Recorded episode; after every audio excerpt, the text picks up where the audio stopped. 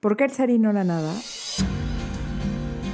Esta pregunta a muchos nos ha atormentado desde hace algún tiempo. ¿Te has preguntado por qué haces lo que haces? ¿Por qué o para qué estás estudiando? ¿Por qué o para qué trabajas en lo que trabajas? ¿O por qué vives tus días de la manera en la que lo estás haciendo? Esta es una de las típicas preguntas que generan crisis y que cuando llegan a tu mente son las que te hacen querer taparte la cabeza con una cobija y no moverte del lugar en donde estás. Claro, a menos de que te llegue ese impulso de levantarte, ignorar momentáneamente esas preguntas para darle lugar a lo inmediato. Vamos a lo que sigue y punto. Y vamos pronto. Esta pregunta, que claro que genera crisis, apunta hacia una respuesta ¿Qué es el propósito de tu existencia? ¿Tú crees que si tu corazón lo anhela es porque ese sentido existe?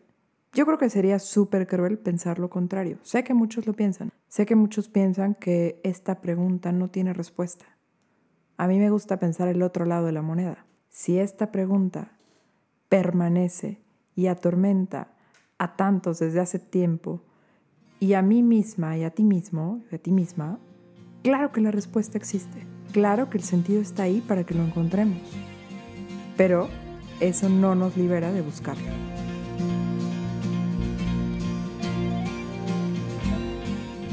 Todos hemos estado metidos en esa dinámica que parece un chiste cruel, en la que buscamos incesantemente algo y cuando lo tenemos, queremos más. O la felicidad que pensamos que nos daría simplemente no llegó o sí llegó, pero fue algo tan efímero, fue algo tan rápido, que ni siquiera lo saboreamos. Si lo piensas con pausa, si lo piensas detenidamente, podrás aceptar que el corazón, tu propio corazón, tu propio espíritu, no se conforma nunca con lo finito. Nunca se conforma con lo que se termina. Y de verdad, merecería todo mi asombro y toda mi admiración quien me apueste y quien me firme que se ha sentido completo alguna vez en su vida, sin desear nada más, sin esperar nada más, ni necesitar nada más. Porque la experiencia nos dicta todo lo contrario. Cuando llegó el momento que anhelabas, lo disfrutaste muchísimo y de pronto se fue. Y solo te quedaste con un muy buen recuerdo, sí, chance. Pero no hay manera de poseerlo, no hay manera de quedártelo y estacionarte en él. Un ejemplo muy real son las vacaciones. Las anhelas, llegan, las disfrutas muchísimo y de repente se fueron.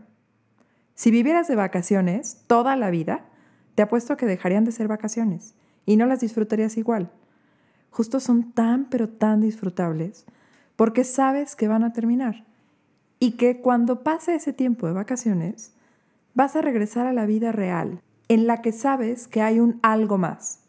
Sabes que hay un algo que todavía está por venir. Esto demuestra que tu existencia no está ya hecha o lograda. Es decir, no todo está dicho, sino que tu propia existencia es un proyecto que se te ha confiado y que te corresponde solo a ti convertirlo en un proyecto logrado. Probablemente no en esta vida al 100, yo así lo creo, pero sí te corresponde irle abonando a lo que te acerca a aquello que anhelas en lo profundo de tu ser. En esta construcción del proyecto de existencia entra el gran misterio de la libertad. Tú bien sabes que no hay reglas fijas, no hay reglas inamovibles, determinadas o recetas perfectas, porque siempre, siempre cabe la posibilidad de renegar libremente de lo que has recibido, de darle la vuelta a lo que los demás esperan de ti o incluso la idea que tú tenías sobre ti mismo. El único escape que de plano no existe es el de buscar una respuesta. Puedes incluso decidir no hacerle caso a este anhelo de sentido. Pero si quieres realmente aceptar la aventura de vivir, tarde o temprano tendrás que entrarle a esta búsqueda.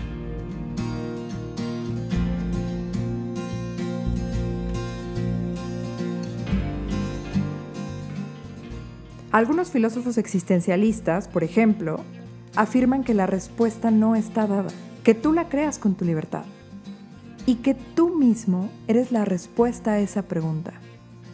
Que el sentido lo vas a encontrar en los actos o lo vas a encontrar en la propia existencia. Claro que suena increíble de entrada. Yo puedo decir que concuerdo con la primera parte. claro que no tengo duda que efectivamente la respuesta no está dada. Pero sí me atrevo a afirmar que, como decía Luigi Giussiani, mi vida es una pregunta y la respuesta no soy yo. La respuesta me viene de otro. A mí me provoca un poco de pánico pensar en que yo puedo ser mi propia respuesta.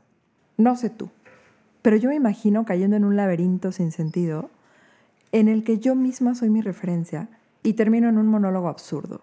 Creo que es muy aventurado negar que hay toda una realidad que va antes de ti. Es una realidad que te precede, que yo no me basto a mí misma. Vamos a ponerlo en segunda persona, porque creo que así podrías pensarlo con más realidad. ¿Te bastas a ti misma o a ti mismo? Neta, no necesitas otras referencias para conocerte mejor, para explorar posibilidades, para superar aparentes realidades, para vencerte muchas veces por amor a los demás. Creo que suena súper poderoso decir que no, pero cuando ves la propia experiencia y te vas a tu propia realidad, más allá de la teoría, más allá de cualquier idea poderosa, creo que los papeles cambian. La autorreferencia me parece un poco riesgosa. Piensa en esas veces que has pedido consejo a alguna persona que te conoce y que te quiere. Obviamente no lo haces cuando estás súper segura o súper seguro de dónde ir, ni cuando escuchas perfecto tu voz interna. Lo haces cuando estás un poco confundido o perdido entre dos o más creencias, entre cosas que no sabes si son o no son, si quieres o no quieres, y necesitas un poco de luz para que te den no la respuesta que estás buscando, porque ni siquiera ellos mismos podrían dártela. Cuando pides consejo, en el fondo sabes que estás buscando esa voz que te ayudaría a encontrarte con tu yo más real, ese que en lo profundo sabe quién es y a dónde quiere ir, y con esto decidir.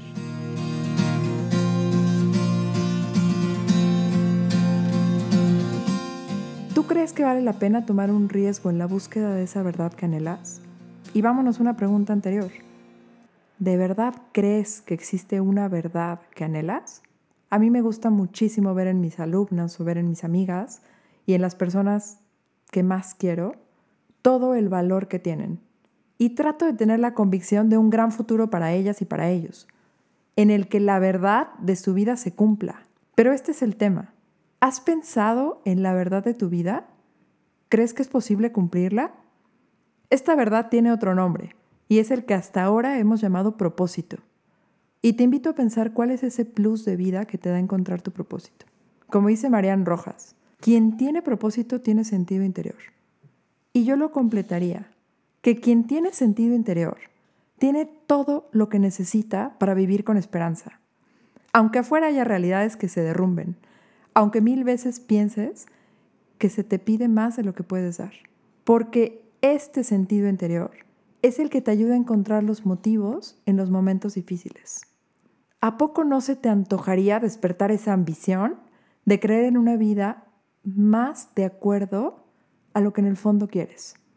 ¿Te reconoces como ansiosa o ansiosa de significado? Y si ya encontraste ese significado, ¿podrías decir que eso se quedaría en pie si todo lo demás se derrumbara? Porque es justo lo que se queda en pie lo que te da sostén cuando todo afuera se cae. Te invito a adentrarte a ir más allá en tu propia experiencia, es decir, en lo que has vivido en tu propia historia. ¿Cómo te ves en un futuro? ¿En dónde están los anhelos de tu corazón? Si no tuvieras miedo a imaginarte, ¿cómo te gustaría verte en unos años? ¿Cuáles son esos deseos que descubres en tu yo más profundo? Porque claro que los deseos cuentan y cuentan muchísimo. Te invito a tratar de encontrar ese deseo real, no el que te dice todo lo que existe fuera de ti, sino el deseo que habita en ti. ¿Qué hay en tus profundidades? Porque todos esos deseos son una especie de evidencias o son como claves que te van demostrando hacia dónde ir. Pero eso sí, no vas a encontrar ninguna evidencia si vives distraído o si no estás atento a los signos que encuentras en el camino.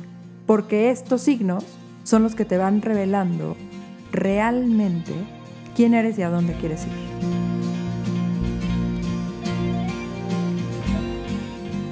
Jordan Peterson en el libro 12 reglas para vivir dice algo que me pareció muy significativo y lo quiero poner sobre la mesa. Él dice algo evidente para ti y para mí. En esta vida a fuerza vamos a sufrir. Y lo único que nos puede salvar de una desesperación existencial justo es el significado de vida. Los valores que le dan significado a tu existencia.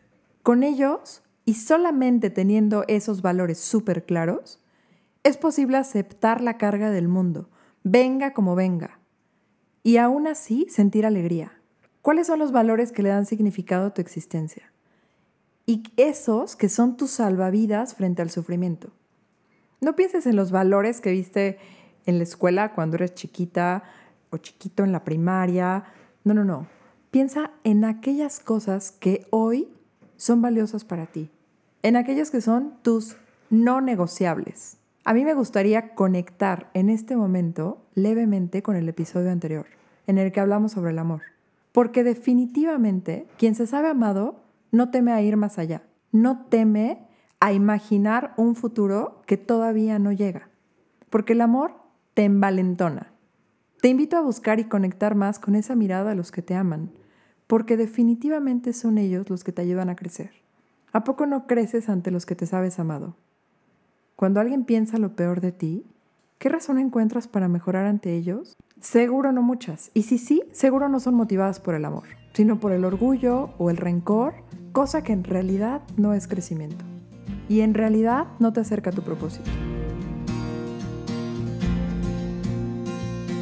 Si piensas en el cubo de Rubik, si ese, el imposible de los colores diferentes de cada lado, la emoción de poder lograrlo es lo que te mantiene intentándolo.